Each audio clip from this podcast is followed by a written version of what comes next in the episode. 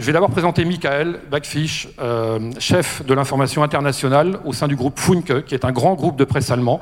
Le groupe Funke, c'est une douzaine de quotidiens, dont le Berliner Morgenpost. Euh, ce sont des, grands journaux, des beaux journaux. Et je peux dire, Michael, qu'entre les rédactions du groupe Funke et la rédaction d'Ouest France, il y a une histoire d'amitié de, qui remonte maintenant à plus de deux ans. On a décidé, parce qu'on croit tous, dans, les deux groupes de presse, on se fait une certaine idée de l'Europe et on croit beaucoup à la construction européenne et on a envie d'apporter notre pierre. Nous avons, en novembre 2018, réuni des lycéens anglais et allemands sur les sites historiques en présence des deux chefs d'État, allemands et français. Ça a été un moment très fort et on se retrouve souvent pour des projets éditoriaux d'envergure. Philippe, l'histoire que tu, on va se tutoyer parce que tu vas nous raconter, je te propose qu'on l'introduise à partir de dix photos. Les photos, tu les as pas vues, et tu vas nous les commenter. Et peu à peu, on va rentrer dans, cette histoire que tu as racontée, et qui est euh, souvent extrêmement émouvante, extrêmement forte, extrêmement dramatique, et qui est finalement une part de l'histoire de l'Europe. Donc on peut peut-être euh, montrer la première photo. Voilà. Alors tu, tu la vois ici sur le grand écran.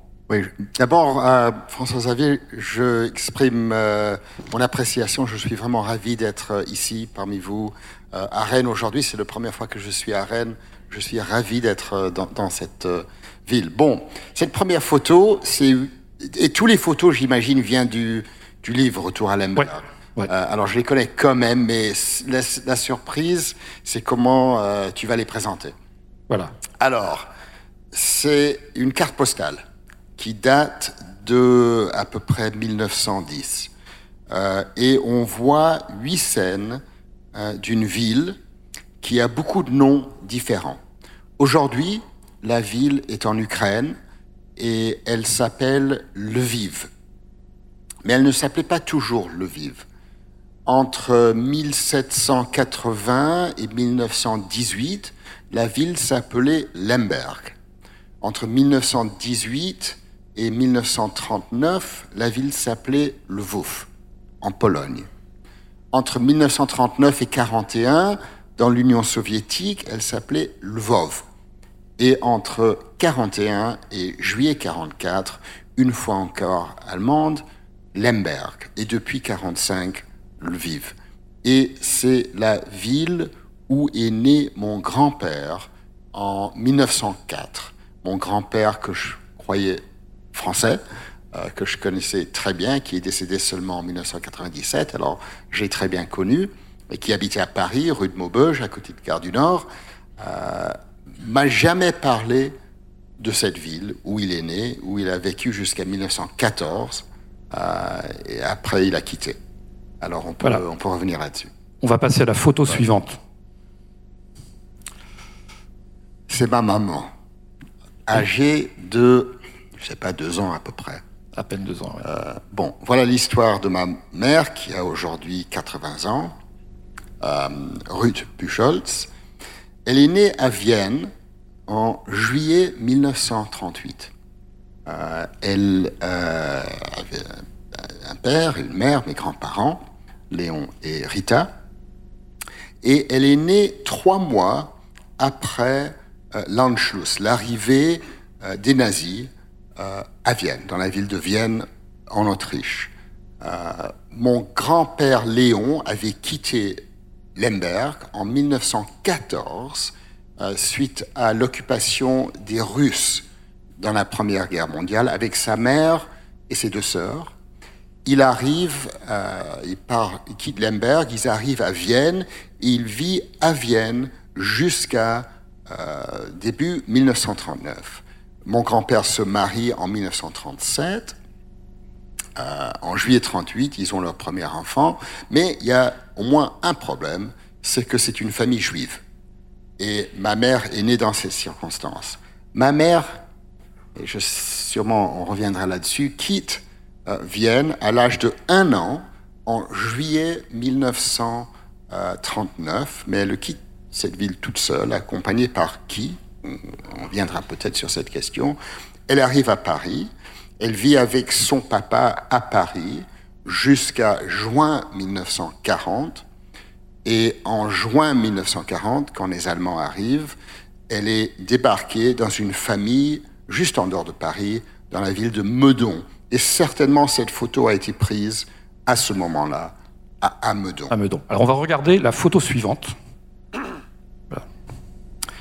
Ok. C'est très touchant pour moi de voir cette photo dans, dans, ce lieu.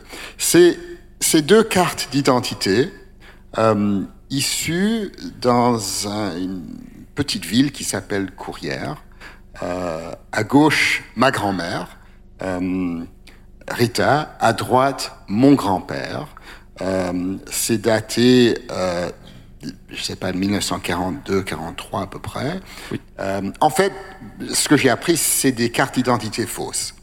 Euh, c'est pas des vraies cartes. J'ai pris contact avec la municipalité de Courrières, j'ai appris le contexte. À ce moment-là, mon grand-père et ma grand-mère habitaient à Paris sous occupation allemande et euh, ils avaient des, besoin des papiers fausses. C'était de juifs et ils n'étaient pas cachés, ils vivaient ouvertement. En fait, ils étaient euh, sauvés par un de leurs voisins qui travaillait dans le commissariat du police, Monsieur Boussard, qui, chaque fois il y avait une rafle, il le savait en avance, et c'est la famille Boussard qui a vraiment sauvé la vie de mes grands-parents qui ont resté à Paris pendant que ma mère était toute petite à Meudon. Et c'est les cartes d'identité fausses qui ont été créées. Euh, ce que j'ai découvert un peu avec mon grand-père, et j'ai pas connu toute l'histoire, mais il a joué un certain rôle dans un aspect de la résistance. Et c'est dans ce contexte qu'il a obtenu ses papiers. Photo suivante. Ça, c'est un monsieur qui est un juriste, qui est né dans un tout petit village, euh, début du XXe siècle, qui est aujourd'hui dans le Belarus. C'est un homme très connu, il s'appelle Raphaël Lemkin. Il a fait ses études dans la ville de Lemberg en 1900, euh, il a commencé entre 1921 et 26, il est devenu euh, juriste, avocat, il est devenu procureur dans le domaine du droit criminel, et c'est lui qui, en 1944, novembre, publie un livre euh, qui s'appelle Access Control, le contrôle de l'Axis, euh, en Europe occupée. Et le chapitre 9 de ce livre, publié en novembre 1944, a comme titre un mot que lui, il a inventé. Le mot, c'est génocide. C'est l'inventeur du mot génocide euh, qui décrit le besoin de protéger les groupes, de criminaliser la destruction des groupes. Comme ton grand-père originaire de la région de Lemberg. Photo suivante. Ça, c'est un, un, autre juriste qui aussi était étudiant dans la ville de Lemberg, euh, mais un peu avant Raphaël Lemkin. Ce monsieur s'appelle Hersch Lauterpacht. Euh, il est euh, né en 1897. Là, c'est une photo qui a été prise dans son jardin à Cambridge, en Angleterre, au numéro 6 Cranmer Road. Il adorait le jardinage. C'est quelque chose qui était très important pour lui. Alors, juste pour dire un tout petit peu sur l'histoire, je reçois en 2010 une invitation pour donner une conférence sur mon travail qui a été décrit par François Xavier dans, le euh, domaine de crimes contre l'humanité et génocide. J'accepte de donner cette conférence dans la ville de Lemberg aux facultés de droit, pas parce que j'ai envie de donner une conférence sur ce sujet, mais parce que, comme j'ai dit, mon grand-père est né dans cette ville et j'ai envie de trouver la maison où est né mon grand-père. Pourquoi? Parce que c'est une façon de connaître son identité, et en connaissant son identité, je connais mon identité. En faisant la recherche sur euh, la conférence que j'allais donner, sur euh, les origines du crime contre l'humanité et génocide, remarquablement, je découvre que l'homme qui a inventé le terme génocide, Raphaël Lemkin, le photo suivante, euh, précédente, vient de cette université et les gens qui m'ont invité, ne, ne le savaient pas. Ça, c'est le monsieur qui a inventé le concept de crime contre l'humanité. Hirsch, ça c'est Raphaël Lemkin, mais si on va à la photo suivante, Hirsch Lauterpacht, dans ce jardin, le 29 juillet 1945, il reçoit le procureur, euh, l'avocat américain Robert Jackson, le procureur du tribunal pénal de, Nuremberg, et c'est lui qui donne à Robert Jackson l'idée de euh, utiliser le mot, le terme crime contre l'humanité, pas pour la protection des groupes, ça c'est génocide, mais pour la protection des individus. Alors, on va regarder maintenant une photo pleine d'émotions et on va, ce serait bien qu'on parle de Niklas Frank, parce que c'est le nom de cet homme, qui aurait dû être avec nous ce matin et à qui on pense particulièrement fort ce matin, mais je vais te laisser en parler. Oui, une Est-ce qu'on va voir une photo du papa de Niklas Frank Oui, bien sûr, elle arrive après. Ok. Mais on va revenir à la photo, voilà. Je, pense que c'est mieux de commencer avec la prochaine. Eh ben, allons-y, allons-y. parce que, et après revenir en arrière. C'est un, peu plus logique. Alors, à gauche, le monsieur, c'est Hans Frank. C'est le quatrième homme dans mon histoire. Il y a mon grand-père, il y a Pâques, il y a Lemkin. Hans Frank, à gauche, Brigitte Frank, à droite, et leur euh, fils, Niklas, un de leurs cinq enfants, s'est pris la photo euh, à, Varsovie, à Krakau euh, en à peu près 1942-43. Qui était Hans Frank? Hans Frank était un avocat, un grand avocat allemand, euh, qui est devenu en 1928 le conseiller personnel de Adolf Hitler. C'est la photo suivante. Sur les aspects du, de droit. Euh, et pendant cinq ans, il a travaillé avec Hitler. Voilà, on les voit ensemble euh, en 1931, où Hitler venait de plaider devant un tribunal allemand et son avocat, c'était l'homme à droite, euh, Hans Frank. En 1939, Hans Frank est nommé gouverneur général de la Pologne occupée. Et dans ce contexte, c'est lui qui devient le souverain sur la totalité du territoire. Et si on revient sur la photo, euh, photo précédente, précédente euh, à ce moment-là, il est gouverneur général et c'est sur le territoire polonais que tous les grands euh, camps d'extermination sont construits. Et il devient un des inculpés dans le grand procès de Nuremberg. Alors ça, c'est le contexte. on va revenir à la photo, voilà, cette fameuse photo que, que, tu as prise d'ailleurs. C'est toi qui l'as prise, cette photo. C'est une photo très émouvante. Euh, juste pour indiquer un peu, Nicolas Frank est né en 1939. Euh, il a maintenant 80 ans. Il aurait dû être avec nous aujourd'hui, mais malheureusement, sa femme euh, n'est pas en bonne santé et il a, il m'a demandé d'exprimer ses regrets de ne pas être avec nous euh, aujourd'hui. J'ai rencontré Nicolas en 2011-2012 en écrivant ce livre comme une recherche devant dans un procès. Je lis tout. Et j'ai découvert un livre écrit par Nicolas Frank, publié en Allemagne en 1989, en allemand, avec le titre Der Vater. Nicolas est un grand journaliste, c'était le foreign editor de Spiegel, euh, de Stern. Et donc, c'est un homme très intelligent, très cultivé, mais qui déteste son père. Le livre qu'il a écrit, Der Vater, 400 pages, sur les atrocités perpétuées par son père. Je le rencontre à Hambourg. La première chose qu'il me dit, c'est Tu dois savoir, Philippe, que je suis contre la peine de mort en toutes circonstances, sauf pour mon père.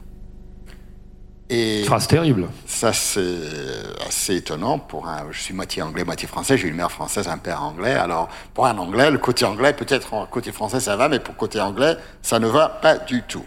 La prochaine chose qu'il fait, s'il sort de sa veste une photo, qu'on va pas montrer, je pense, euh, de son père, cinq minutes après que son père a été pendu à Nuremberg. Ça, été vraiment choqué. Petit point, il déteste son père. On devient amis. Ça aussi, c'est intéressant. C'est le fils de l'homme qui a détruit la famille entière de mon grand-père. Mais on est devenu amis, vraiment amis, très proches. C'est une très bonne signe dans l'Europe où on veut vivre ensemble, que 70 ans plus tard, on peut avoir ce genre d'amitié. En janvier 2014, on voyage ensemble à Cracovie, en Pologne. Et on fait visite au château de Wawel. Si vous êtes allé à Cracovie, vous allez connaître ce château magnifique dans la ville, où vivait et où travaillait son père entre 39 et 44. En octobre 1939, Hans Frank et sa femme Brigitta sont allés euh, dans les musées de Cracovie et ils ont pris tous les pièces d'art qu'ils voulaient rentrer chez eux. Alors vous voyez ici, euh, c'est tout petit, alors vous ne voyez certainement pas très bien, mais euh, la, la, peinture a été faite en 1489 par un peintre assez connu qui s'appelle Leonardo da Vinci. Et la peinture s'appelle euh, Cecilia Galahani, The Lady with an Ermine, euh, la femme avec l'hermine. Et chaque matin, cette, euh, peinture était dans le bureau personnel de Hans Frank dans le château de Varsovie un château de Wawel. La dernière fois que Nicolas avait vu la peinture de, Da Vinci, c'était en juin 44. Alors début 2014, 70 ans plus tard, je dis à Nicolas, est-ce que tu as envie de retourner avec moi au Wawel et voir la peinture qui est retournée à, au Wawel Il y a eu une longue négociation pas avec euh, Nicolas qui voulait absolument aller avec moi, mais avec le directeur du musée. Parce que pour le directeur du musée, c'est un musée national, d'avoir le fils de Hans Frank revenir dans la salle voir Cecilia Galahani, c'est politiquement très très sensible. Alors on a négocié, je dirais même on a dû payer un certain frais envers le musée pour voir ce moment. Bravo. Ils nous ont donné 30 minutes tout seuls avec Cecilia Gallerani.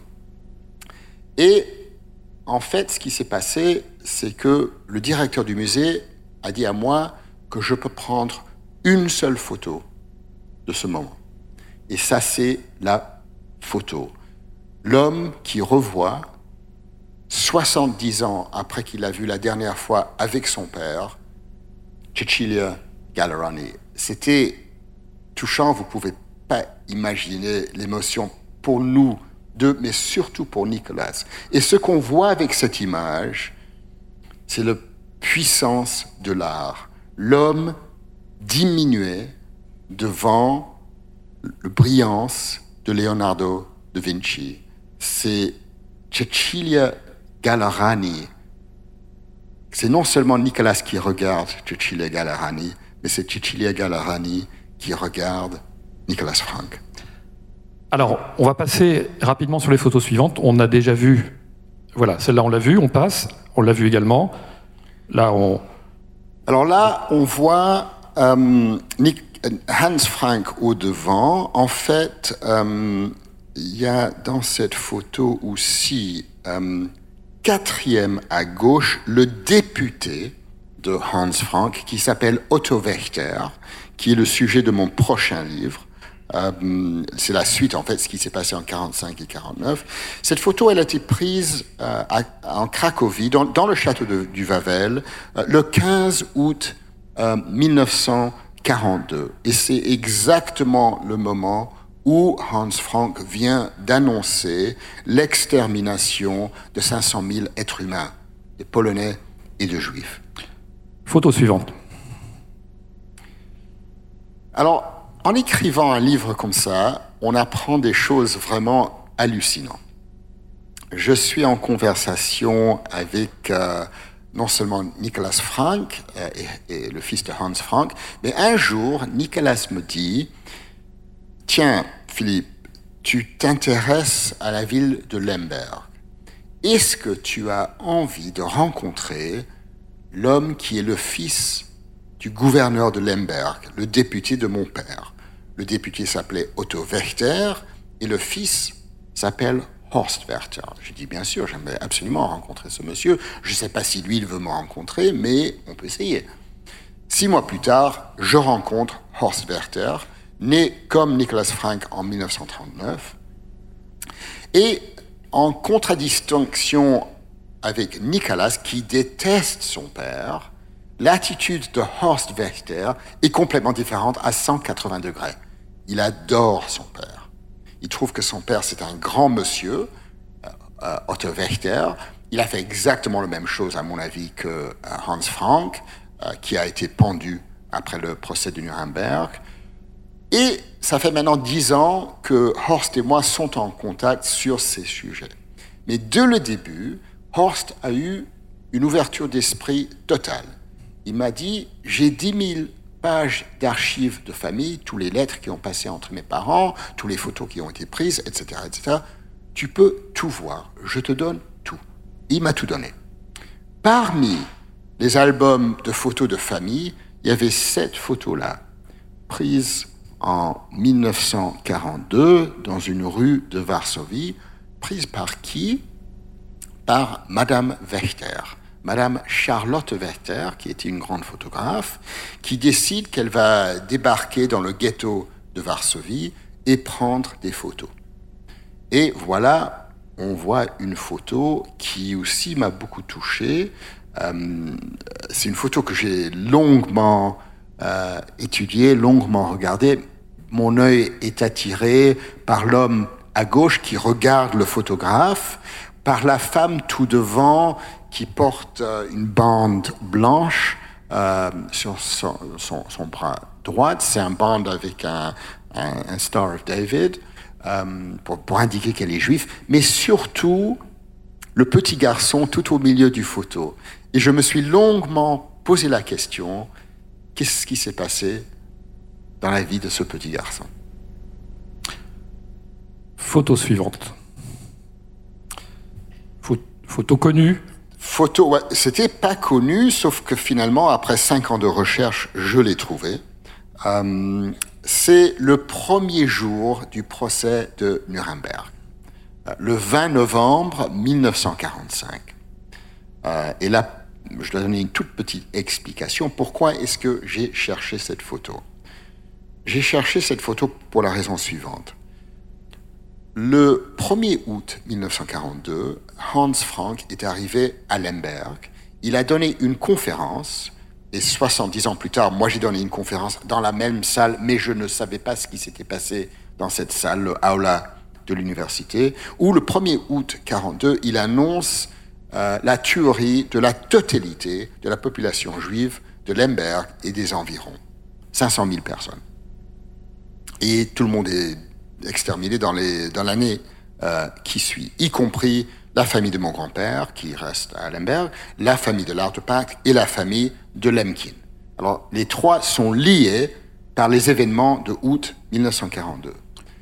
Trois ans plus tard, les Américains ont attrapé Frank. Il devient le défendeur numéro 7 dans le grand procès de Nuremberg, assis à côté de Hermann Göring et Hess et, tous les autres. C'est la photo suivante. Et, on, revenons un tout petit peu euh, et, remarquablement, Hirsch Lauterpacht, inventeur du concept de crime contre l'humanité, devient un des procureurs britanniques dans l'affaire Hans Frank. Et au même moment, Raphaël Lemkin devient une participant dans l'équipe américaine dans le procès de Nuremberg pour le génocide dans le procès de Hans Frank. Alors, l'Autopact et Lemkin sont ensemble contre Hans Frank et le jour où la photo est prise, ils ne savent pas, il y a deux choses qu'ils ne savent pas. Première chose qu'ils ne savent pas, c'est qu'est-ce qui s'est passé avec leur famille à Lemberg. Novembre 1945, ils n'ont pas de nouvelles. Ils savent pas ce qui s'est passé avec leurs parents, leurs frères, leurs sœurs, leurs nièces, leurs cousins, cousines, etc. Et deuxième chose qu'ils savent pas, et pour moi, comme avocat qui plaide devant les tribunaux internationaux, ça m'a beaucoup touché, ils ne savent pas que l'homme qu'ils visent, les deux, l'Autopact et Lemkin, qui visent Hans Frank, que cet homme est responsable pour la mort, pour le mort de la totalité de leur famille. Ils vont seulement apprendre ça dans le procès en 46, fin, de, fin du procès. Et moi, je voulais trouver une photo de l'Autopact et de Frank dans la même salle. Pourquoi surtout l'Autopact Parce que si on va très loin en avance, aux années 80, l'Autopact a eu un enfant, Elihu l'Autopact, qui est devenu professeur à l'université de Cambridge, et c'était mon premier professeur de droit international, par coïncidence totale. Alors, Quelle histoire. J'ai un lien avec la famille L'Autopact, et je voulais donner au fils une photo de son père dans la même salle que Hans Frank. J'ai mis quatre ans et demi à trouver cette photo, mais finalement, je l'ai trouvée. Alors, photo suivante, c'est d'ailleurs la dernière de la série. Oui, là, on voit, on voit Hans Frank. Euh, euh, c'est en novembre 1945. Il est, il est debout et on voit à gauche, sur l'extrême gauche, c'est Hermann Göring. À côté de Hermann Göring, c'est Hess. Et on continue avec les grands, c'est une photo assez connue. Et c'est le moment où euh, Hans Frank euh, dit qu'il n'est pas coupable. Alors, je vais donner la parole à Michael, mais avant, je voudrais que l'on écoute quelque chose. Ça va pas être très long, et tu nous diras pourquoi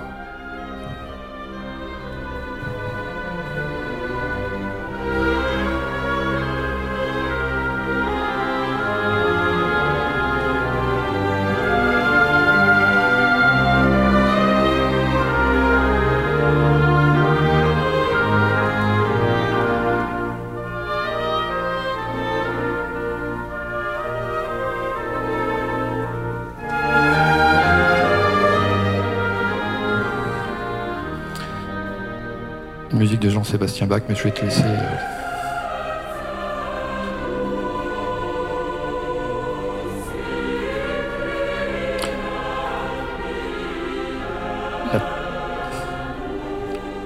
la... passion. La passion de Matthieu. La passion de Matthieu. Jean-Sébastien Bach. Écrit au XVIIIe siècle. Pourquoi est-ce qu'on joue ça? Je sais très bien. Euh, vous, tu veux que je parle d'un petit moment là-dessus? Pourquoi on joue ça? Cette musique, tu en dans le livre En juillet 46, Herr Lauterpacht écrit une lettre à son fils, Ellie, qui est aux États-Unis. Il lui dit C'est un moment très dur pour moi. Je prépare la plaidoirie euh, de clôture des Britanniques. Et j'ai appris que toute ma famille est disparue et que l'homme contre qui je plaide, Hans Frank, est responsable. La chose qui me soulage, c'est la musique de Johann Sebastian Bach et surtout le Passion de Mathieu. Et je l'écoute tous les jours. Au même moment, juillet 46, Hans Frank, qui est en conversation avec un psychologue américain, le docteur Gustav Gilbert, qui a été nommé parce que les procureurs avaient peur qu'après le suicide de Robert Lay en septembre 1945, les inculpés allaient se suicider. Alors il y avait des psychologues qui ont travaillé avec eux. Un parmi eux, le docteur Gustav Gilbert, a gardé un agenda où il a écrit toutes ses conversations avec tous ceux qui étaient inculpés, y compris Hans Frank. Et en juillet 1946, remarquablement, Hans Frank dit au docteur Gustav Gilbert, je reconnais maintenant l'immensité des atrocités qui ont été perpétuées. La seule chose qui m'aide à continuer, c'est d'imaginer que j'écoute la musique, surtout la musique de Johann Sebastian Bach et en particulier le Passion de Matthieu. Remarquable.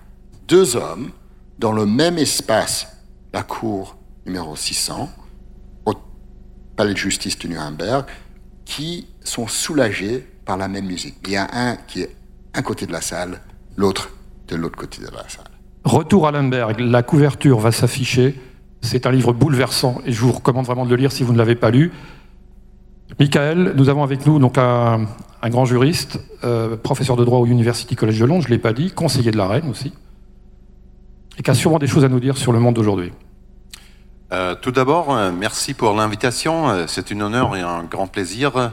West France et Funke sont des précurseurs de la coopération franco-allemande, un modèle pour la politique contemporaine, je pense. Monsieur Sands, une question euh, sur le livre. Dans la fin du livre, vous avez une description incroyablement belle du paysage euh, près de Solkiv, ville voisine de Lambert. Vous décrivez les arbres autour des deux étangs, euh, le ciel de bleu indigo. De l'autre côté, c'est un endroit très brutal parce que 3500 personnes ont été tuées par les nazis. Et la dernière phrase du livre, c'est, citation, Exactement là-bas, pour un instant court, j'ai compris. Ça sonne un peu comme un résumé de l'histoire. Qu'est-ce que vous avez compris? Dans ce livre, il y a une tension. Et c'est une tension que tout le monde dans cette salle comprend. Tension entre les relations entre le concept de l'individu et le groupe. Et en fait, c'est une question grande d'identité. Qui sommes-nous et comment est-ce qu'on se définit? Est-ce qu'on se définit plutôt comme individu ou membre de tel ou tel groupe? Et chaque personne que je connais se pose cette question.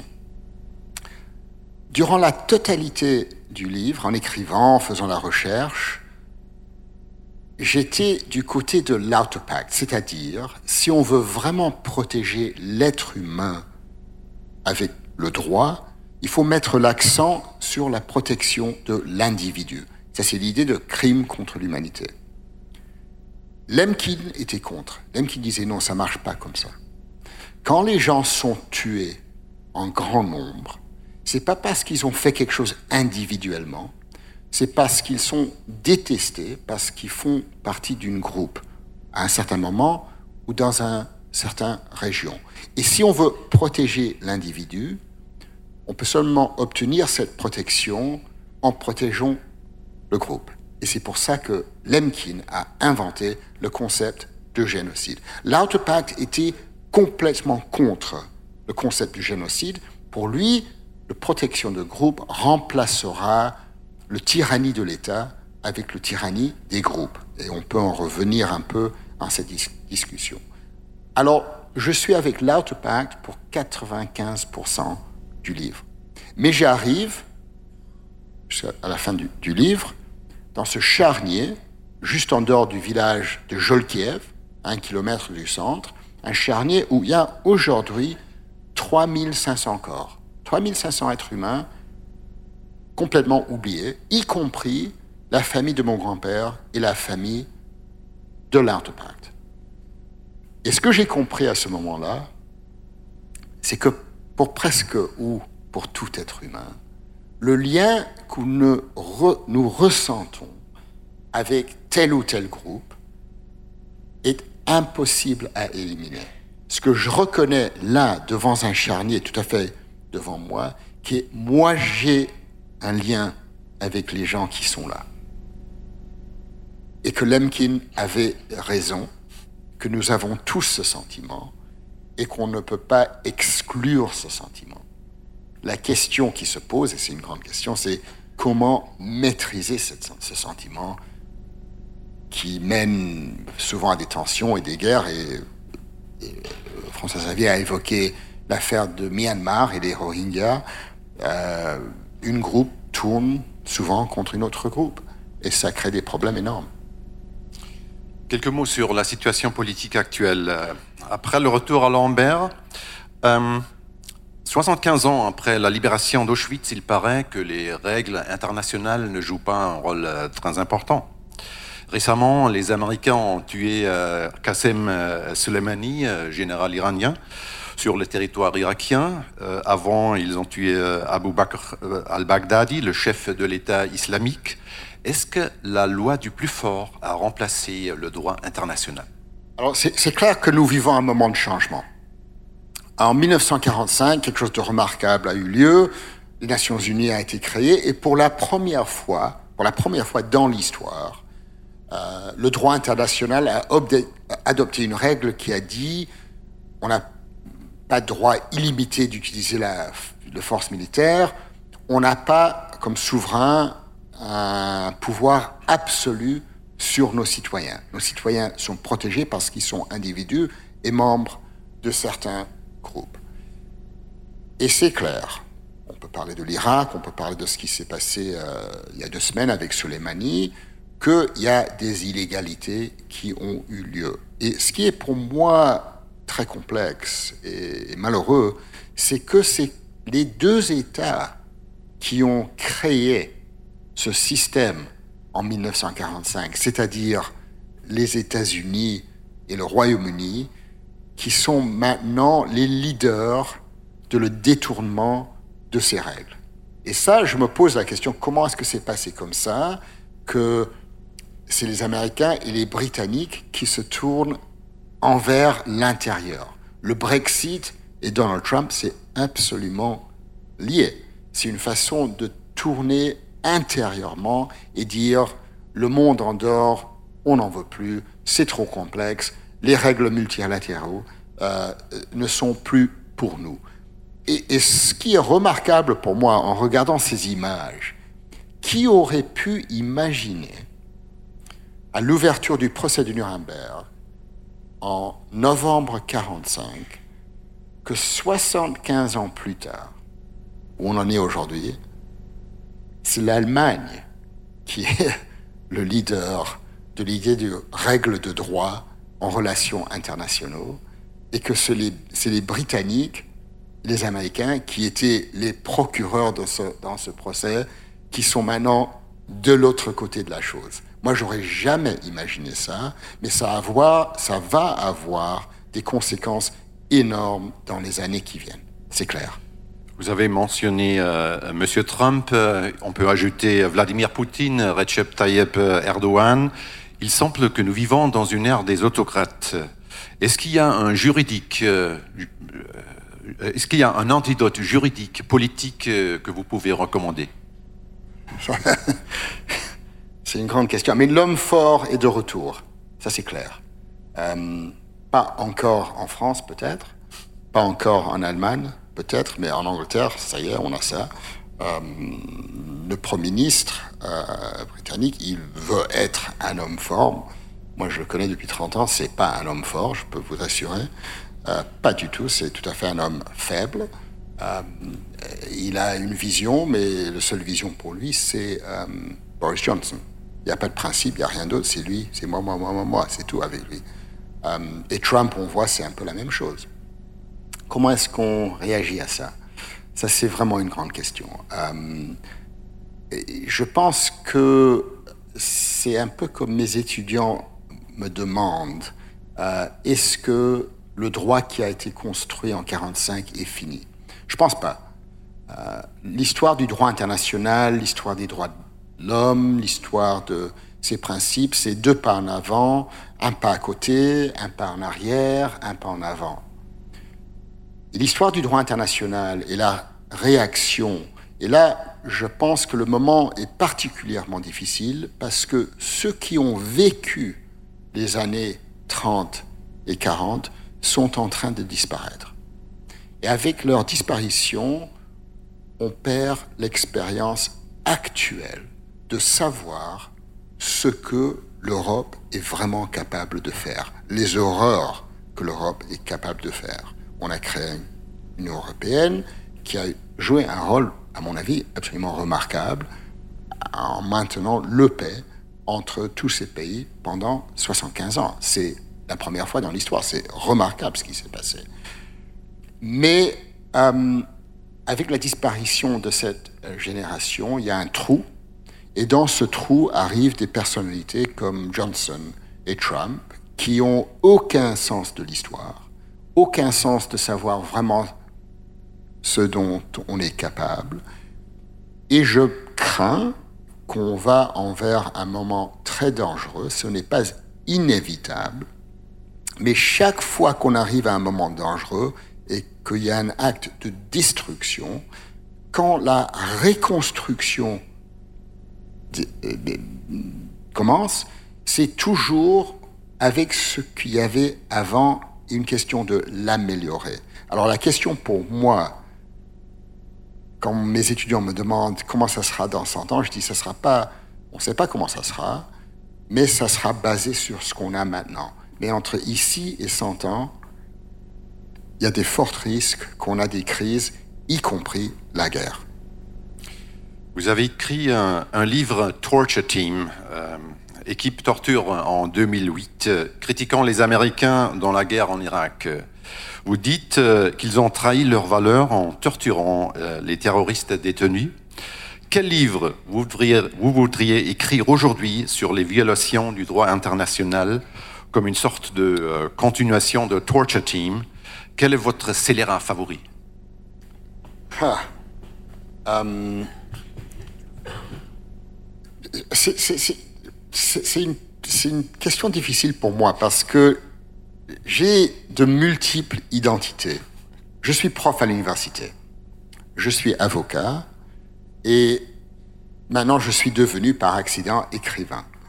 Et j'adore écrire. Dans tous les trois travaux que j'ai, j'écris. Euh, comme juriste, comme professeur, et ça me passionne. Et dans les années qui viennent, je vais continuer à écrire. Il y a mon nouveau livre qui va paraître en anglais, The Rat Line, en avril. En français, il a pas encore, euh, on n'a pas encore le titre parce qu'on ne trouve pas le, les mots corrects pour le ligne des rats, ça ne marche pas très bien en, français. Mais après, il y aura un troisième qui touche sur, qui va paraître dans à peu près quatre ans, parce que tout est lié. Quand on sait dans la vie tout, vie, tout est lié. Euh, il y a une liaison directe entre Lauterpacht, Lemkin, Hans Frank, Otto Wächter et remarquablement Augusto Pinochet. Alors le troisième livre, ça sera sur l'affaire Pinochet euh, à Londres.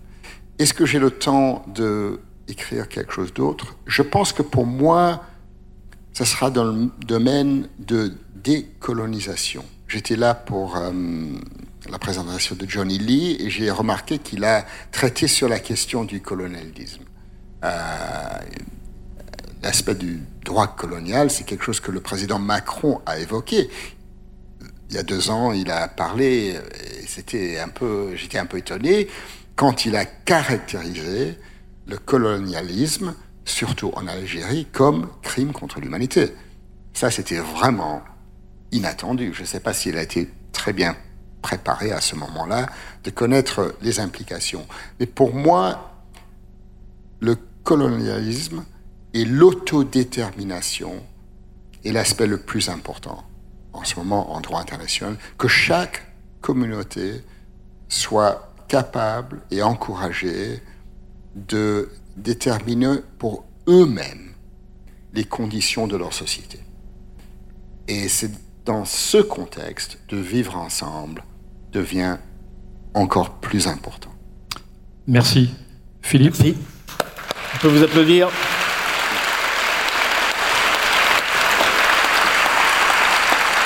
Alors François-Xavier, on prend quelques questions. Oui. Alors. On va. Alors. Est-ce qu'il y a des, des questions? On arrive à l'heure du. Est-ce qu'une personne souhaite poser une question? Si c'est une, question. une question. Si c'est une question. Si c'est pas une question, quick. La question est ce qui se passe actuellement en Syrie, est-ce que c'est un génocide ou est-ce que ce sont une multitude de crimes contre l'humanité? Parce qu'auprès d'Idlib actuellement, il y a 235 000 civils qui sont jetés sur la route, qui vont être euh, affamés parce que les convois humanitaires sont supprimés qui vont mourir de froid ou de maladies euh, contractées donc sur, ces routes. Ça rappelle les convois d'enfants, parce qu'il y a beaucoup d'enfants et de femmes qu'on envoyait vers les fours crématoires. Qu'en pensez-vous? Euh, J'ai beaucoup réfléchi sur cette question. Il faut une toute petite explication. Tout génocide est aussi crime contre l'humanité. Mais pas tout crime contre l'humanité est génocide. Quelles sont les différences? Pour prouver si on tue 10 000 personnes, ça sera toujours un crime contre l'humanité. Mais est-ce que c'est un génocide? Pour établir en droit que c'est un génocide, il faut prouver l'intention de détruire en totalité ou en partie une groupe. Et c'est très très difficile de prouver cette invention. Alors, en Syrie, pour répondre très brièvement, absolument clair que tout ce que vous décrivez, c'est crime contre l'humanité. À mon avis, ce qui s'est passé, par exemple, avec la communauté yézidi, où j'en ai travaillé, il y a peut-être parmi vous quelqu'un qui ont vu le documentaire sur Arte que j'ai fait sur, les, sur deux jeunes femmes de 16 ans, de jeunes femmes yézidis, qui ont, été violées 5, 6, 700 fois dans quelques mois, parce qu'ils étaient jeunes femmes yazidis. Pourquoi est-ce qu'ils ont été violés Ils ont été violés parce que, par Daesh, par ISIS, parce que l'acte de violation, et c'est dur ça, est une façon de détruire la communauté. Une jeune femme de 16 ans qui a été violée une fois, mais des centaines de fois, dans sa communauté, elle est rejetée. Alors il y avait un grand planning. Si on les viole, ils ne pourraient plus avoir des enfants, et c'est une façon de détruire la communauté. C'est établi dans la jurisprudence internationale que l'acte de viol peut être un acte génocidaire. Alors pour moi, ce qui s'est passé à ces deux femmes et à cette communauté, c'est un acte de génocide. Alors en Syrie, avec ces images, on voit le génocide et le crime contre l'humanité. C'est pas un et pas l'autre, on peut avoir les deux, et je pense qu'on a les deux. Et c'est la même chose au Myanmar. Madame, vous avez une question? Euh, Bonjour. Bonjour. Alors moi, j'aimerais savoir euh, ce que vous pensez du traitement qui est réservé à, à certains lanceurs d'alerte comme euh, Julian Assange, par exemple. Alors, la question de Julian Assange est assez, euh, assez complexe. Euh, je, j'ai interviewé Julian Assange avant qu'il a été arrêté. Et je dois dire très ouvertement, d'abord j'ai des grands doutes si l'extradition de Julian Assange aux États-Unis est une bonne chose. Ça c'est clair, je veux juste dire ça très ouvertement. Il y a des autres choses qui se passent là-bas et je pense que extradition et application du droit pénal pour silencier quelqu'un, c'est ce qu'ils font, c'est problématique. Mais j'ai aussi certains doutes avec ce que Julian Assange a fait. Pourquoi? Quand je l'ai interviewé, je lui ai posé la question, euh, c'était euh, dans un festival littéraire en, Angleterre, le festival de Hay, au Pays de Galles, je lui ai posé la question, vous avez euh, publié des centaines, des milliers de pages de documentation, y compris des pages avec des noms des individus en Iran, en Corée du Nord euh, et ailleurs, qui a exposé ces individus à des représailles tout à fait dramatiques, la mort. Qui êtes-vous pour prendre une décision comme ça De exposer, de créer ces genres de risques pour des individus comme ça qui veulent euh, arrêter ce qui se passe, les atrocités qui se passent dans leur pays. Il m'a dit simplement, c'est moi qui m'accorde ce pouvoir. Et là, j'ai, alors j'ai, je, je suis pour le droit, je suis pour le traitement correct de toute personne, y compris Julian Assange, mais c'est pas un individu pour laquelle j'ai une grande empathie. Je pense que, un peu comme Boris Johnson, pour Julian Assange, le grand principe, c'est Julian Assange. Et, euh, je pense qu'un être humain n'a pas le droit d'exposer d'autres êtres humains à ce genre de risque dans tous ces pays. Merci beaucoup, Philippe Sands. On peut vous applaudir.